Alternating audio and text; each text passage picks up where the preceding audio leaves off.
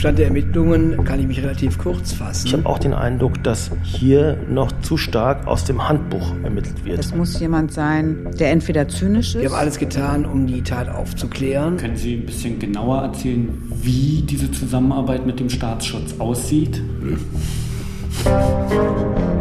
Wer hat Burak erschossen? Der ungelöste Mordfall von Berlin-Neukölln von Philipp Meinhold. Folge 7. Ein weiterer Mord.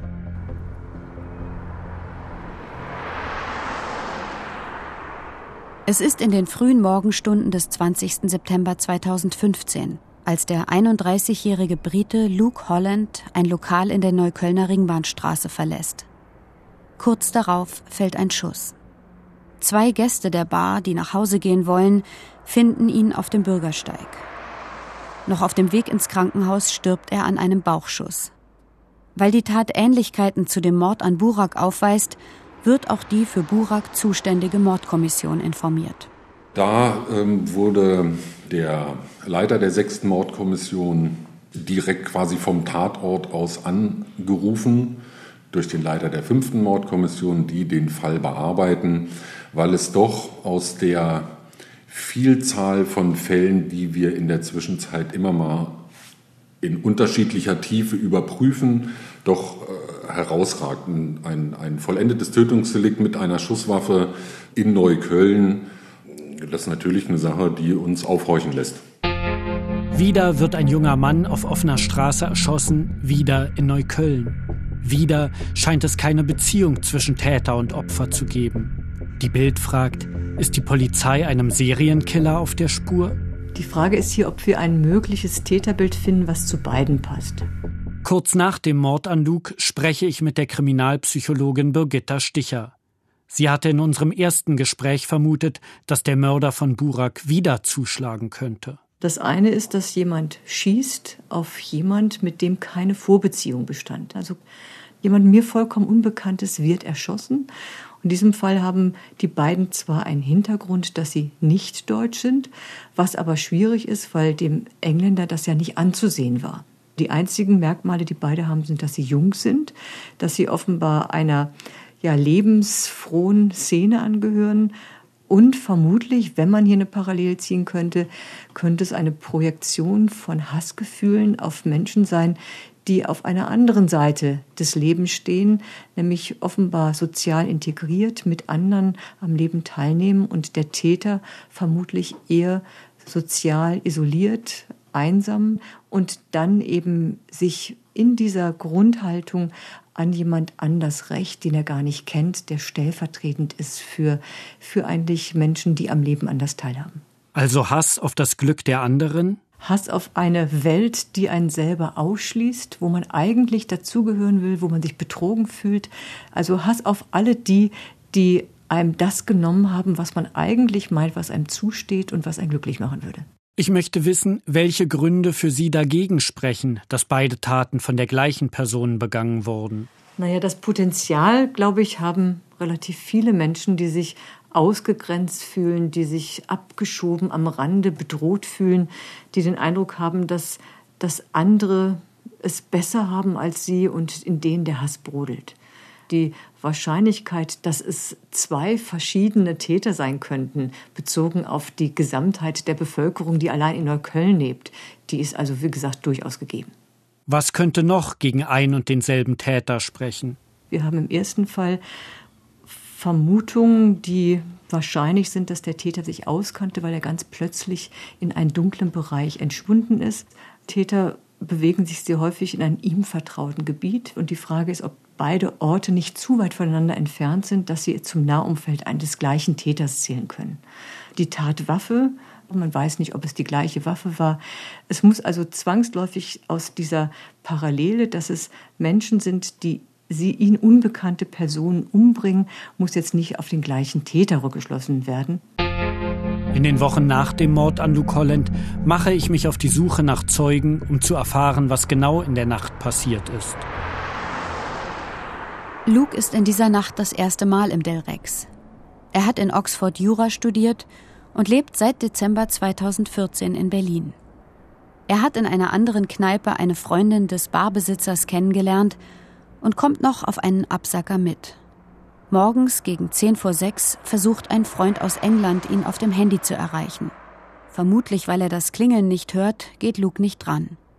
Um 5.55 Uhr ruft er seinen Freund per Videotelefonat zurück. Als er mich zurückrief, ging er gerade aus einer Bar raus. Uh, ich konnte nicht viel sehen, ein paar Leute. Dann sah ich sein Gesicht. Uh, es sah aus, als wäre er auf einem Hof oder so. Aber ich weiß nicht genau. Er war irgendwo draußen. Chris ist ein guter Freund von Luke. Die beiden kennen sich seit sie 17 sind. The conversation included uh, about what he was doing. So he was on a night out drinking. Wir sprachen darüber, was er gerade macht. I was on a night out drinking. Er war aus, etwas trinken. Ich war aus, etwas trinken. He laughed, I laughed. Er lachte, ich lachte und dann sprachen wir kurz darüber, dass ich ihn besuchen kommen würde. Es war einfach ein Jungsgespräch. Ein spontaner Anruf, weil ich mich freute, ihn bald zu besuchen. So he was in a good mood. Er war sehr guter Stimmung, angeheitert. Er war die ganze Zeit am Lachen. Ja, es war eine fröhliche Unterhaltung. Um 5.58 Uhr legen die beiden auf. Kurz darauf ist ein Knall zu hören. Es gab so einen Moment, wo irgendwie auf einmal so kurz mal alle so innegehalten haben. So, ne? Also so hat sich das angefühlt. Eine Besucherin, die an diesem Abend ebenfalls im Del Rex ist. Wir waren so ein bisschen erschrocken, so, hm, was war das jetzt? Aber haben dem Knall jetzt nicht zu viel Aufmerksamkeit gegeben. Wir dachten halt, es ist irgend so ein Böller. Ne? Dann war das aber auch schon wieder vergessen. Und was hast du dann von der Tat mitbekommen zuerst? Einfach ein sehr lautes Geräusch. Und erst hat es sich so angehört, als ob ein Tisch hier drin irgendwie zusammengebrochen wäre. Und ich habe mich so umgeschaut. Nee, ist nicht der Fall gewesen. Der Kanadier Ryan, der das Del Rex betreibt. Dann habe ich natürlich meine Aufmerksamkeit auf draußen. Äh, also bin zur Tour gegangen, habe die Tour ein bisschen aufgemacht und so grob rausgeschaut, da was passiert ist, aber da war komplette Stille irgendwie, war nichts mehr zu merken von einem Geräusch, dann habe ich einfach gedacht, okay, ja, also wir sind in der Stadt. Manchmal sind halt laute Geräusche einmalig und dann sind weg und okay, ja. Etwa zehn Minuten später verlässt die Besucherin gemeinsam mit einem Bekannten die Bar. Sind so raus, Martin hat mich begleitet und dann ist uns beiden aufgefallen, dass da jemand liegt auf der linken Seite. So. Und uns ist aufgefallen, dass dass es halt ein junger Mann ist, der halt voll Blut ist, also am oberen Körperbereich. Aber im gleichen Moment, nach meiner Erinnerung, ist mir dann halt auch relativ schnell aufgefallen, dass wir nicht alleine da draußen sind, sondern zwischen den beiden Straßenseiten auf dem Fahrweg stand halt jemand so, der uns beobachtet hat. Und sah halt irgendwie auch echt aus wie so ein Cowboy, ne? mit so einem Ledermantel und äh, Stiefel. Und ja, hat er halt irgendwie so eine Art Gewehr in seiner, in seiner Hand gehalten und hat uns so angeschaut. Ähm, der stand da auch wie so eine Statue, ne? also gar nicht bewegt. Hab das Gefühl, wir standen da uns gegenüber so bestimmt fünf Minuten, ne? als würden wir uns so anstarren und es war so freeze. Also so, das ist meine Erinnerung. Im Endeffekt war es viel schneller alles, glaube ich. Was er will mit der Waffe, habe ich dann gesagt. Wer er ist, was er will und die einzige Antwort war dann so, dass er auf mich zugekommen ist und äh, gefragt hat, ja, wo ist der andere? Er ist an mir vorbeigelaufen, zielgerichtet zum Del Rex. Ich bin so hinterhergelaufen, er hat in den Laden reingeschaut und ich bin immer nur so hinterher und meinte, wen suchen Sie, was wollen Sie? Und er hat nur so in sich reingebruppelt, so, wo ist er denn, wo ist er denn? So, es war auf jeden Fall, er hat auf jeden Fall nach einem Mann gesucht. Und welchen Eindruck hat er auf dich gemacht? Hat er einen Plan? War er verwirrt? Nee, verwirrt wirkt der überhaupt nicht. Der hatte schon auf jeden Fall seinen Plan. Der wusste so, der will dahin, der will an mir vorbei, er hat ein Ziel vor Augen und da ist er hin. So. Ist er in den Laden reingegangen? Er wollte in den Laden reingehen. Er hatte schon die Türklinke in der Hand. Ähm, warum er es nicht gemacht hat, weiß ich nicht. Und hast du noch so einen Eindruck davon, wie er dann weg ist? Ist er da gerannt oder wie hat er sich entfernt?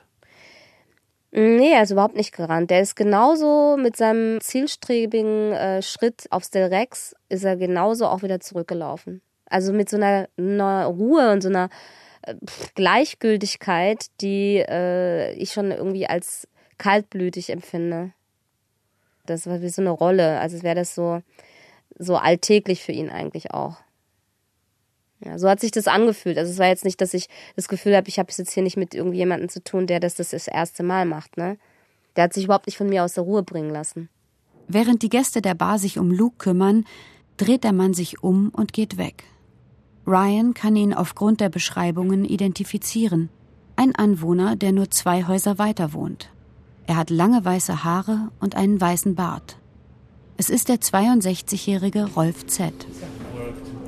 Das Del Rex ist eine Mischung aus Szene, Kneipe und Galerie.